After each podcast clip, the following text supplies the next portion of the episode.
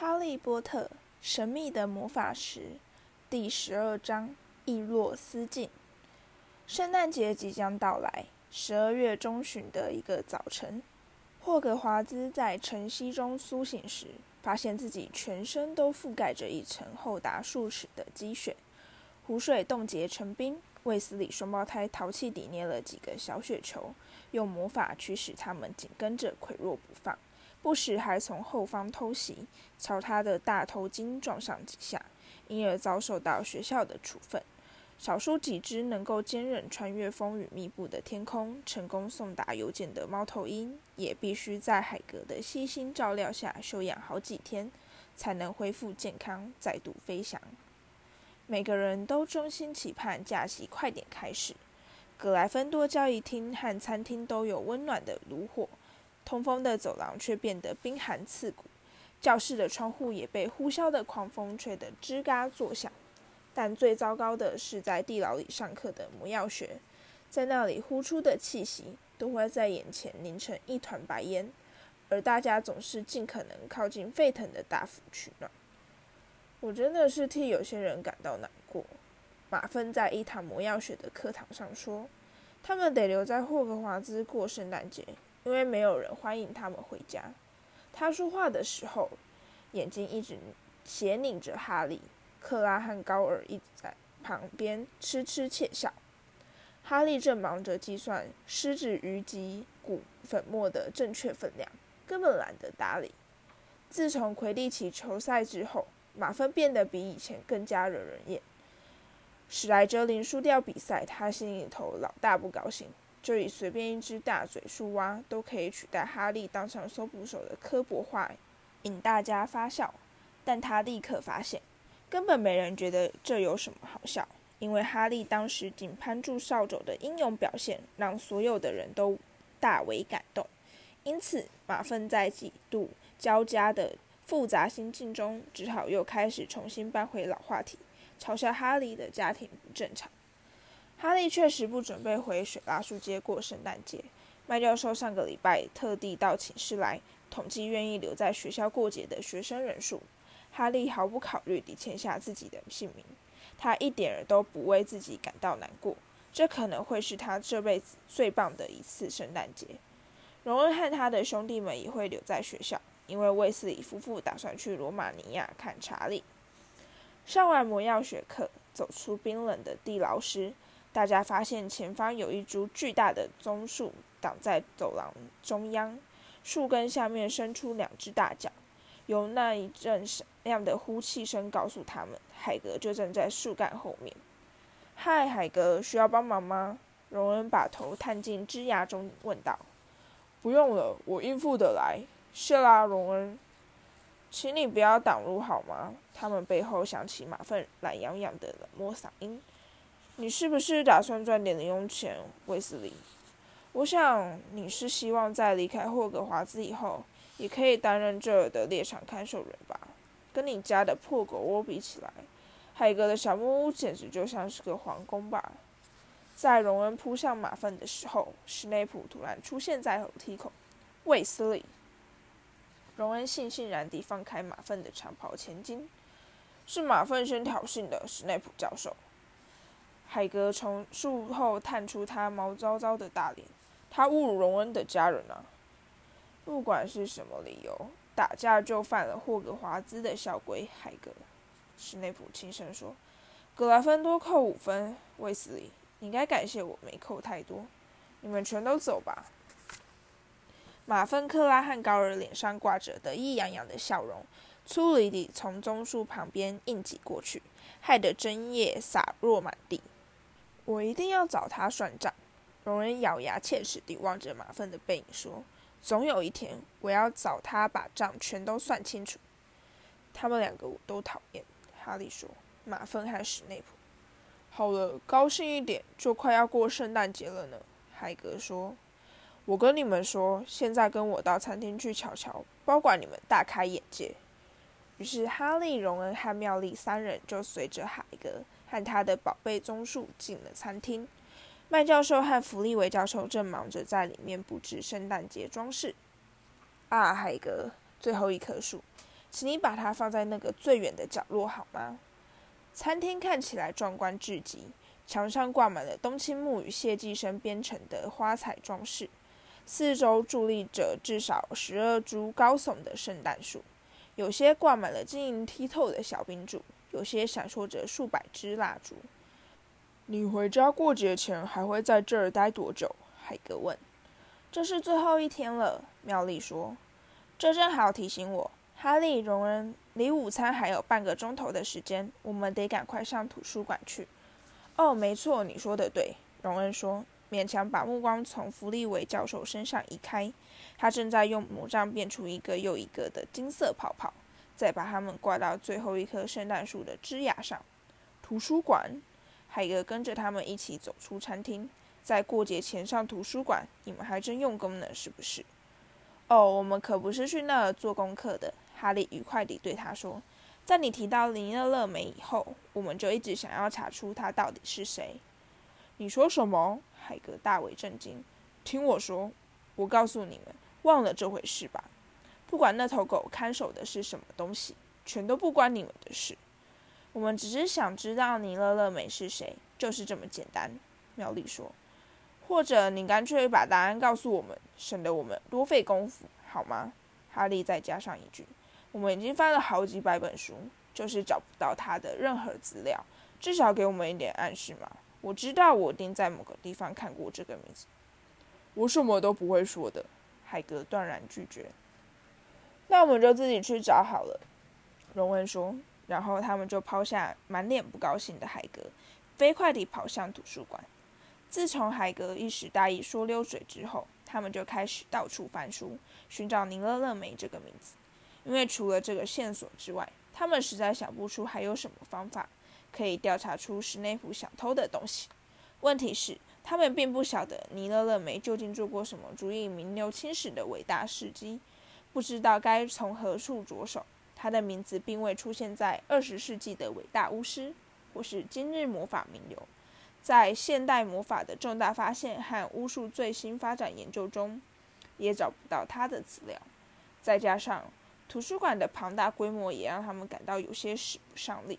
这有着数万本藏书、数千个书架、数百排分列书区。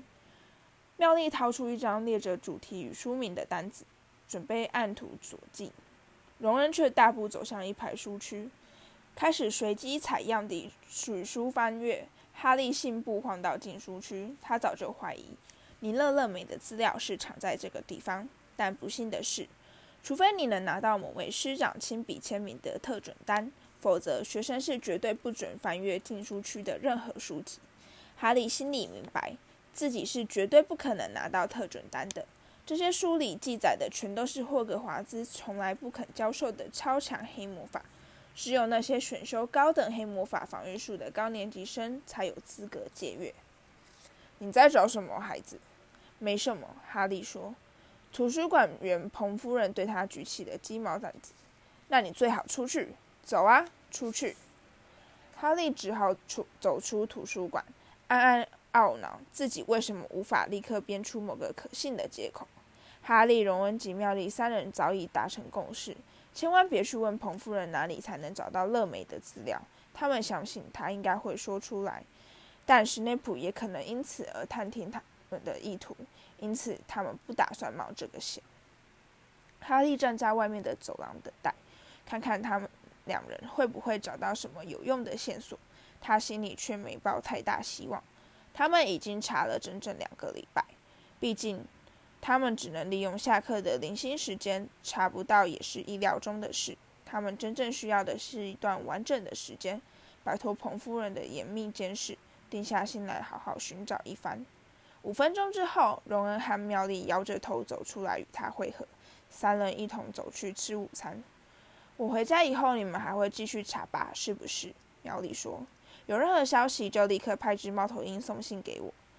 对了，你可以问问你爸妈，看他们知不知道你乐乐美是谁。荣恩说：“问他们应该不会有什么危险，一点危险也没有。他们两个都是牙医。”妙丽说。假期开始之后，荣恩和哈利实在有太多乐子可找。根本没有多余时间去管尼勒勒梅的事。他们两人独占整间寝室，而教育厅也不像平常那么挤，所以他们总是可以抢到炉火旁最舒适的扶手椅。他们把任何可以穿到长柄叉子上的东西，面包、小圆饼、果汁软糖，全都烤来吃。里面还兴致勃勃地设计各种害马粪被开除的阴谋诡计。虽然这些诡计几乎全都不可行，可光是说说就够令人兴奋的了。同时，荣恩也开始教哈利下巫师棋。这种棋其实跟麻瓜的西洋棋完全相同，唯一的差别是。巫师棋的棋子全都是活的，这使得下棋就好像是在指挥军队作战一样。荣恩用的那套棋又旧又破，就像他所有的东西一样。这套棋也是从家人那边接受过来的，这次的物主是他的祖父。其实旧棋子反而比新的还要好用，荣恩早就把他们的脾气摸得一清二楚，所以在指挥时从来没碰过任何麻烦。他利用的是西莫借给他的棋子。他们完全不信任他，他本来就下得不太好。这些棋子还在那边扯后腿，七嘴八舌地提供各种令人困惑的意见。不要把我送过去！你难道没看见那个骑士在吗？派他去好了，反正我们失掉他也无所谓。圣诞夜，哈利上床时满心期待明日的丰盛大餐和有趣的节目，但并不指望会收到任何礼物。想不到，他第二天早上醒来，第一眼看到的就是床脚边的一小堆礼物。圣诞快乐！荣恩睡意朦胧地说了一声，望着哈利爬下床，披上睡袍。圣诞快乐！哈利说：“你来看看这里好吗？我有礼物耶。”不然你以为是什么大头菜吗？荣恩说，转过头来望着他自己的礼物堆，那看起来比哈利的丰富多了。哈利抓起最上面的包裹，他用厚重的褐纸包着，上面有一行鬼画符似的潦草字迹：“送给哈利，海格。”里面是一支粗糙的木笛，一看就知道是海格自己做的。哈利吹了一下，听起来有点像猫头鹰的叫声。第二个包裹非常小，里面只放了一张字条：“我们收到你的信，在此附上你的圣诞礼物，德斯里长与佩妮阿姨。”纸条上用透明胶带粘了一枚五毛钱硬币，真够意思。哈利说：“那枚五毛钱硬币让荣恩看得入迷，诡异。”他说：“怎么会有这种形状？这真的是钱吗？”你喜欢就留着吧。”哈利说。荣恩喜出望外的表情令他哈哈大笑。海格和我的姨丈阿姨，剩下这些会是谁送的？我知道这个是谁寄来的。荣恩说，脸红地指着一个鼓鼓的包裹：“是我吗？”我告诉他：“你不指望会收到任何礼物。”哦，不，他低声抱怨：“他替你织了一件卫斯理家的套头毛衣。”哈利拆开包裹，看到一件厚厚的翡翠绿手织毛衣，还有一大罐自制的软牛奶糖。他每年都会替我们织一件新套头毛衣。荣恩拆开自己的包裹：“我的永远都是茶色。”他人真好，哈利说，尝了一点牛奶糖，味道非常棒。他的下一个礼物同样也是甜食，苗栗寄来的一大盒巧克力蛙。现在只剩下最后一个包裹了。哈利抓起来摸了一下，很轻。他把它拆开，一个又轻又软的银灰色东西滑落到地板上，散发出淡淡的幽光。荣恩屏住气息。我听说过这玩意儿。他用一种像做梦般的轻柔嗓音说：“妙丽送给他的一大盒全口味豆全掉到了地上。如果这真的是我想到的那种东西，那它真的是非常罕见，而且真的非常珍贵。这是什么？”哈利从地上捡起那块闪亮的银布，摸起来的感觉很奇怪，就好像是流水制成的布料。这是一件隐形斗篷。荣恩的脸上带着敬畏的神情。我非常确定。穿穿看吧，哈利把斗篷披在肩上。荣恩发出一声惊呼：“真的是耶！你自己低头看看。”哈利低头望着自己的脚，却什么也看不到。他连忙冲到镜子前面，这下不会错了。镜子里有他的印象，但只剩下一个漂浮在半空中的头，他的身体全都不见了。他把斗篷拉到头上，镜子里的印象便完全消失。这儿有一封信，荣恩突然说，从里面掉出一封信。哈利脱掉斗篷，一把拿起信件，信上是他从来没见过的字体，细细又圆圆的写着：“你的父亲在死后把这个东西留给我，现在该是把它交还给你的时候了，好好使用它吧。祝你有一个非常快乐的圣诞假期。”没有签名，哈利望着那封信，荣恩羡慕地欣赏着隐形斗篷。我愿意用我所有的东西交换一件隐形斗篷，他说。所有的东西怎么啦？没事，哈利说。他觉得事情很古怪。是谁寄给他这件隐形斗篷？这真的是他父亲的遗物吗？在他还来不及想或是说任何事情之前，寝室大门就突然敞开。弗雷和乔治跳了进来。哈利赶紧把斗篷藏起来。他现在还不想跟任何人分享这件东西。圣诞快乐！嘿，你看，哈利也有一件卫斯理家的套头毛衣。弗雷和乔治身穿蓝色套头毛衣，一件上面有着一个大大的黄色 F 字，另一件上面是大大黄色橘字。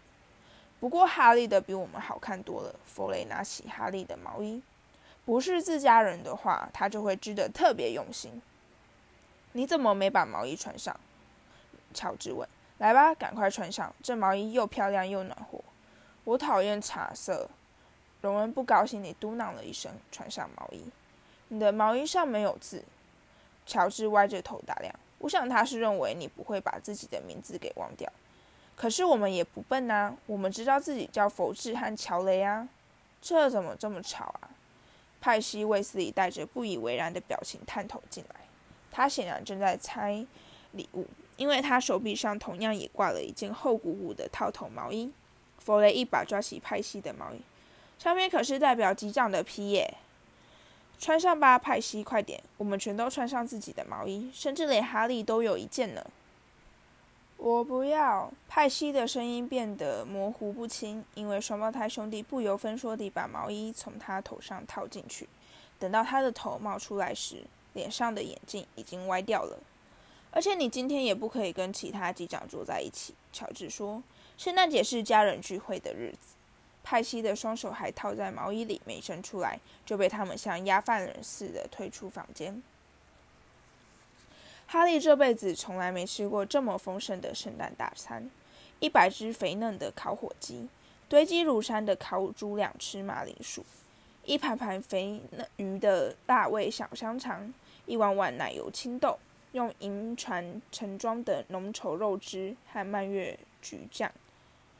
而且餐桌上每隔几尺就放着一堆堆的巫师爆竹，这些神奇的爆竹跟德斯里家在买小塑胶玩具和软软的纸帽时，常会顺便带上一包的蹩脚麻瓜爆竹完全不一样。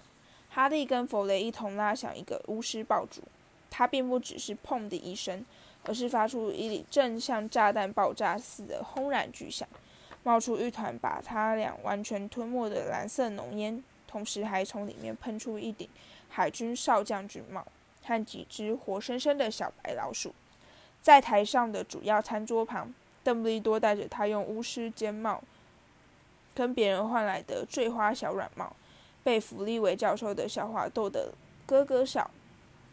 火鸡吃完之后，接着上场的是火烧圣诞布丁。派西的布丁里面藏了一枚稀可银币，害他差点崩断了牙。哈利看到海格大杯大杯地灌酒，脸色越来越红。最后，他终于失去控制，胆大包天地在麦教授的面颊上亲了一下。哈利惊讶地发现，这位严师竟然绯红了脸，痴痴傻笑，连头上的高顶丝质礼帽都弄歪了。等到哈利终于离开餐桌时，他的手里捧了满满一大把巫师爆竹爆出来的小玩意。其中包括一包吹不破的发亮气球、自助长流组合包和一套新的巫师旗。白老鼠全都跑不见了，而哈利有一种不太好的预感，觉得他们最后都会变成瘦猫马拿勒斯太太的圣诞大餐。哈利和卫斯理家的兄弟们在校园中打了一场激烈的血战，度过一个快乐的下午，然后在浑身又湿又冷。累得喘不过气来的情况下，他们返回格莱芬多交易厅的炉火旁。哈利首次启用他新得到的巫师旗，结果却被荣恩杀得一败涂地。他怀疑，如果不是派西那么热心帮忙的话，他也不至于输得这么惨。在吃过一餐有火鸡三明治、小圆饼、乳脂松糕和圣诞蛋糕的丰富茶点之后，大家都觉得肚子撑得要命，懒洋洋地提不起劲。因此，他上床睡觉之前，除了瘫在椅子上看派西把偷走他几掌徽章的双胞胎兄弟追得四处乱窜之外，其他什么事也不想做。这是哈利有生以来最棒的一个圣诞节。然而，他一整天都觉得心里有些不太对劲。直到爬上床休息之后，他才有空思索那些挥之不去的问题：隐形斗篷和寄来斗篷的神秘人物。肚子里装满火鸡蛋糕，也没有任何神秘怪事惹他烦心的荣恩，几乎是一拉上四柱床的垂幔，就立刻呼呼大睡。哈利把身子探出床外，把斗篷从床底下拉出来。他父亲的遗物，这是他父亲用过的东西。他捧起斗篷，柔软的布料自他手上飘垂下来，比丝绸更光滑，轻得像空气似的。好好使用它吧，信上是这么写的。他必须穿上它，就是现在。他轻轻溜下床，裹上斗篷。他低头看着自己的脚，却只看到月光与阴影。这是一种非常奇怪的感觉。好好使用它吧。哈利突然完全清醒过来。只要穿上这件斗篷，整个霍格华兹就可以任由他来去自如。他伫立在极静的漆黑夜色中，一阵狂喜窜遍了他的全身。穿上这个以后，他爱去哪里就去哪里，飞机绝对逮不到他。荣恩咕咕哝哝地说着梦话。哈利该叫醒他吗？某个念头阻止了哈利。这是他父亲的斗篷，他觉得至少在这一次，第一次，他要独自享用。他蹑手蹑脚地溜出寝室，走下楼梯，穿越交易厅，爬出画像洞口。是谁呀？胖女士哇哇大叫。哈利没有回答。他迅速踏上走廊，往前走去。他该去哪儿呢？他停下脚步，脑袋里飞快地转着念头。突然，他灵机一动：图书馆的禁书区，他可以爱看多久就看多久，直到找到尼勒勒美的资料为止。他随即出发，经过着他的隐形斗篷，大步前进。图书馆里一片漆黑，显得异常阴森诡异。哈利点亮一盏灯，沿着一排排书架向前走去。虽然哈利能够精确地感觉到自己手里提着灯，但他晓得别人只能看到一团漂浮在半空中的灯光，其他什么也没有。这幅画面令他感到不寒而栗。禁书区位于图书馆的后部，他小心翼翼地跨越。区隔禁书与其他书籍的微声，举起灯来仔细阅读那些书名，但这些书名对他并没有任何帮助。那些斑驳脱落的烫金字母，拼出的全都是一些哈利看不懂的异国文字。有些书甚至没有书名，其中有本书上有一大块黑色的污点，看起来就像是吓人的血迹。哈利脖子后的汗毛竖了起来，这也许是真的。也可能只是他自己的幻觉，但他真的觉得那些书现在正发出一阵阵微弱的耳语，就好像他们知道有某个不应该出现的人闯了进来。不管怎样，他总得开始进行搜寻。他轻轻把灯放在地板上，蹲下身来望着最下面一排书籍，想要找到一本看起来还挺有趣的书。一本封面是黑底银字的大书引起他的视线。这本书非常重，他费了一番功夫才把它顺利拉出来，用膝盖顶住，让它落下来，摊在腿上。一声足以让血液冻结的尖叫划破周遭的寂静。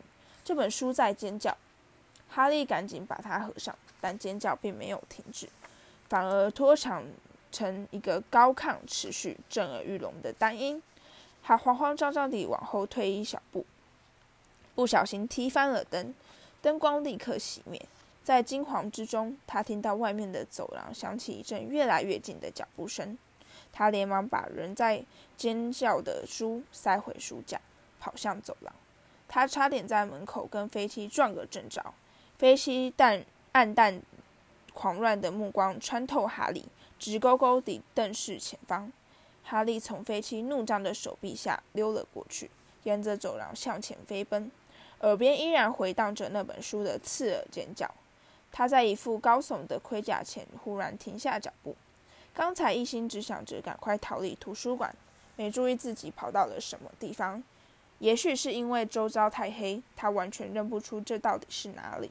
他知道厨房附近有一副盔甲，但现在所在的位置显然要比厨房高上整整五层楼。你吩咐过我，教授，要是发现有任何人在夜间四处乱晃，就立刻向你报告。我刚刚发现有人溜进了图书馆，而且是在禁书区。哈利感到自己脸上失去血色。不管他现在是在哪里，飞机必定知道有一条通往这儿的捷径，因为他那油腔滑道的谄媚声音越来越靠近。更令他惊吓的是，回答的人竟然是史内普。禁书区。嗯，这样他们跑不远的。我们一定可以逮到他们。哈利纹风不动地站在远处，望着飞机和史内普绕过前方的转角朝他走来。他们当然看不见他，但这是一条非常狭隘的走廊。他们只要再靠近一点，就会一头撞到他的身上。这件斗篷并不能让他变成空气。他慢慢朝后退，尽可能不发出任何声音。他的左边有一扇半开半闭的门，那是他唯一的希望。他屏住呼吸，缓缓挤进去，努力不让自己碰到门。他顺利挤进房间，丝毫没有引起他们的注意，这让他大大松了一口气。他们经过门外，继续向前走去。哈利靠在墙上，深深呼吸，听着他们的脚步声越行越远。他刚才的遭遇真的是很惊险，非常惊险。过了几秒钟之后，他才注意到房间里的景象。这里看起来像是个废弃的教室，墙边叠放着暗幽幽的桌椅黑影，地上有一个倒置的字纸偶，在他对面的墙边却搁着某样看起来不属于这里的东西，模样似乎是因为有人在清理时怕它挡路而暂时移到这里的物品。那是一面高达天花板、非常气派壮观的大镜子。四周镶着华丽的金框，下面住着一两个爪状的镜角。顶端的镜框上刻了一段文字：伊洛斯、斯特拉、厄鲁、欧特、乌比、卡佛鲁、欧特、昂、乌西。在飞机和史内部离去之后，哈利现在的情绪已渐渐恢复平静，不再像刚才那般惊慌失措。于是他朝镜子走去，想要再享受一次照镜子却看不见自己的有趣感觉。他踏到镜子正前方，他必须用双手捂住嘴巴，才不至于尖声尖叫出声。他猛地旋过身来，他的心跳的比刚才书本尖叫时还要剧烈，因为他在镜子里看到的不只是他自己，他的背后还站了一大群人。可是房间并没有别人。他的呼吸变得非常急促，鼓起勇气，慢慢转过头来望着镜子。反映出来的是他一个面色惨白、满脸惊吓的他。而在那里，反映在镜子里，他的背后至少有十个人站在那里。哈利回过头来，还是一样，什么人也没有，或者他们也都穿着隐形衣？难道他是走进了一个挤满隐形人的房间？而这面镜子的特点，恰好就是不管你有没有隐形，它全都照得出来。他的目光再转向镜子，镜中一个站在他右后方的女人正微笑着朝他挥手。他连忙往右后方伸手挥了一下，却什么也没碰到。如果他真的站在那里，他就应该摸得到他。镜子里的他们站得那么近，而实际上他却只能感觉到空气。他和其他的人只存在于镜中世界。她是一个非常漂亮的女人，她有一头深红色的秀发，她的眼睛，他的眼睛跟我真像。哈利心想着，往前挪了一步，更贴近镜子，鲜绿色，连形状都一模一样。但接着他发现她在流眼泪，脸上带着微笑，眼角却挂着泪珠。他旁边那名高瘦的黑发男子伸手环住他的肩膀。他戴着眼镜，头发凌乱不堪，后面的发梢高高翘起，就跟哈利的头发一样。哈利跟镜子越靠越近，鼻子都快要碰到镜中的自己了。妈，他轻声说：“爸。”他们只是微笑望着他。哈利慢慢将目光移开，研究起其他镜中人的面孔。他看到更多跟他一样的绿眼睛，跟他一样的鼻子，甚至还有个小老头，有着跟哈利一样长满疙瘩的膝盖骨。这是哈利这辈子第一次看到自己的家人。波特夫妇微笑着朝哈利挥手，他把双手贴在镜面上，贪婪地凝视他们，恨不得能够穿透镜面，扑到他们怀中。他心中感到一阵强烈的痛楚，半是喜悦，半是深沉的忧伤。他不知道自己在那儿站了多久，镜中的影像并未消失。他痴痴地望着，不知过了多久，远处突然响起了某个声音，才让他重新回过神来。他不能待在这里。他必须赶快找到路回床上睡觉。他依依不舍地将目光自他母亲脸上移开，轻轻说了一句：“我会再回来的。”就快步踏出房间。你可以把我叫醒啊！荣恩生气地说：“你今天就可以去了。我打算再回去看看。我想带你去看那面镜子。我很想看看你爸妈长什么样子。”荣恩期待地说。我也想看看你的家人，看所有的卫斯理家族。你可以把你其他兄弟和亲戚指给我看。你要看他们方便的很，荣恩说。只要在放暑假的时候到我家来玩就行了。而且那面镜子说不定只能显现出死人。不过你没找到尼勒勒美的资料，还真是有点可惜。来点培根怎么样？你怎么怎么都吃不下呢？哈利吃不下。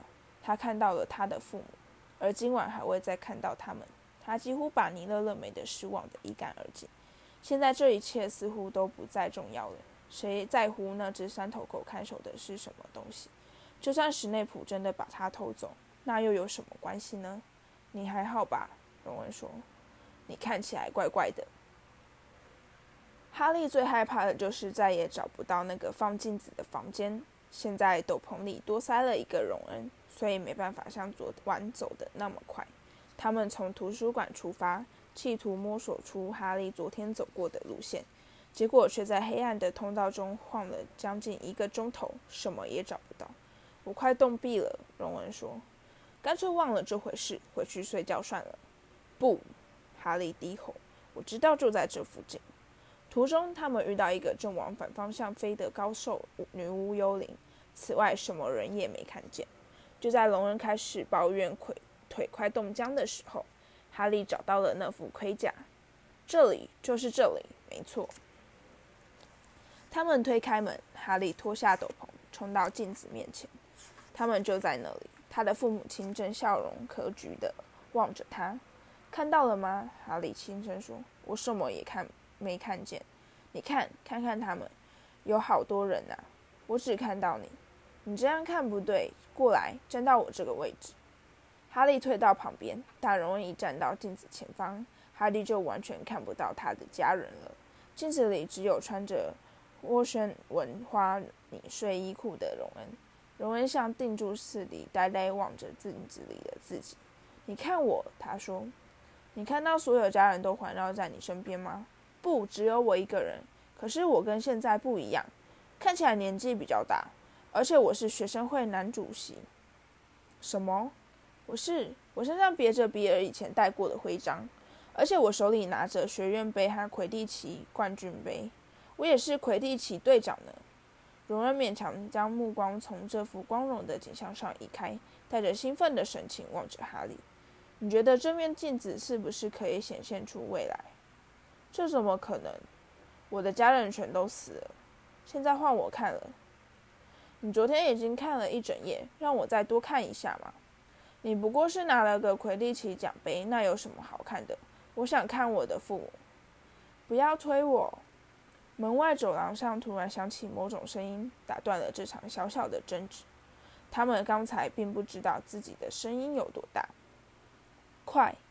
荣恩刚把隐形斗篷罩在他们俩的身上，瘦猫南勒斯太太发亮的眼睛就出现在门口。荣恩和哈利吓得大气不敢喘一声，纹风不动地站在原地。两人想着同一件事：隐形斗篷究竟对猫有没有用？似乎过了好几个世纪之后，他才终于转身离开。我们还没有脱险，他很可能是去向飞机通风报信。我敢打赌，他一定听到了我们的声音。走吧，荣恩拉着哈利走出房间。第二天早晨。积雪依然没有融化，要不要来下盘棋呀，哈利？荣恩说：“不要。那我们下楼去找海格怎么样？”“不，你自己去好了。”“我知道你心里在打什么主意，哈利。那面镜子是吧？今天晚上不要去。为什么？不知道。我只是觉得它有些不对劲。不管怎样，你已经冒过太多次险了。飞机史内普和那只瘦猫拿勒斯太太全都在到处巡逻。”就算他们看不见你又怎样？要是他们追到你怎么办？要是你不小心打翻东西呢？你的语气简直跟妙丽一模一样。我是说真的，哈利，不要去。但哈利脑海中只有一个念头：赶快回到镜子前面看他的家人。荣恩是绝对无法阻止他的。在第三个夜晚，他没花多少时间就顺利到达目的地。他走得很快，他知道自己的脚步声不算小。所幸他并没有遇到任何人，他的父母亲仍在那里看着他微笑，他的一位祖父甚至还高兴地对他点头。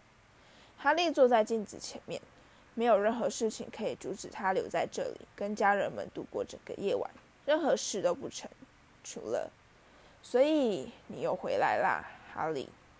哈利感到自己的五脏六腑似乎在瞬间冻成了冰，他回过头。在墙边的一张桌子上坐着校长大人阿布斯·邓布利多。刚才哈利八成是大拉拉地直接从他身边走过，急着想要冲到镜子前面，以至于完全没注注意到他。我我刚才没注意到你，先生。怪了，看来在隐形之后，你的近视反而加深了。邓布利多说。哈利看到他面带笑容，觉得安心了不少。所以说。邓布利多滑下书桌，跟哈利一起坐在地板上。你呢，就跟在你之前的好几百人一样，已经发现了伊洛斯镜带来的乐趣。我不晓得他叫做伊洛斯镜，先生。我想你现在已经只了解到它的功能了吧？它，嗯，它让我看到我的家人。它让你的朋友荣恩看到自己成为学生会男生主席。你怎么知道？我不需要斗篷就可以隐形。”邓布利多温和地说。“现在你来想想看，这面伊洛斯镜究竟让我们看到了什么？”哈利摇摇头。“让我告诉你吧，世上最快乐的人才有办法把这面伊洛斯镜当做普通镜子使用。也就是说，在他望着镜子的时候，他看到的是他自己真实的形貌。”这让你想到了什么吗？哈利想了一会儿，然后他慢慢开口说：“他让我们看到我们想要的东西，我们想要的任何东西。”对，但也不对。邓布利多平静地说：“他让我们看到的不多不少，恰好是我们心里最深沉、最迫切的欲望。你呢，从来没见过自己的家人，所以看到的是他们全都环绕在你的身边。”而荣恩，他一直活在他哥哥们的阴影下，所以看到的是自己一个人站在那里，变得比他们几个都要优秀。然而，这面镜子既不能教给我们知识，也无法让我们看到真相。人们在他前面虚度光阴，被他们所看到的景象迷得神魂颠倒，或是逼得发狂，因为他们不晓得自己看到的究竟是事实。还是永远不可能实现的妄想。这面镜子明天会移到另一个地方，哈利，我请你不要再去寻找它。未来你也很可能会在无意间再看到它，所以你必须现在就做好心理准备，活在虚幻的梦境里，因而遗忘了现实的生活，这样是绝对行不通的。牢牢记住这一点。好了，现在你赶快套上那件令人羡慕的斗篷。回去睡觉好吗？哈利站起来，先生，邓布利多教授，我可以问你一些问题吗？你不是已经问了吗？邓布利多微笑着说。不过你可以再多问我一个问题。在你看这面镜子的时候，你看见了什么？我看见我手里抓了一双厚厚的羊毛袜。哈利张大眼睛。一个人的袜子永远都不会嫌多，邓布利多说。另一个圣诞节来了又走，而我连一双袜子都没有收到。大家总是坚持要送我书。哈利直到躺回床上时，才突然想到，邓布利多或许并没有说实话。但过了一会儿，当他把斑斑赶下枕头时，他又想到，那其实是一个相当个人的问题。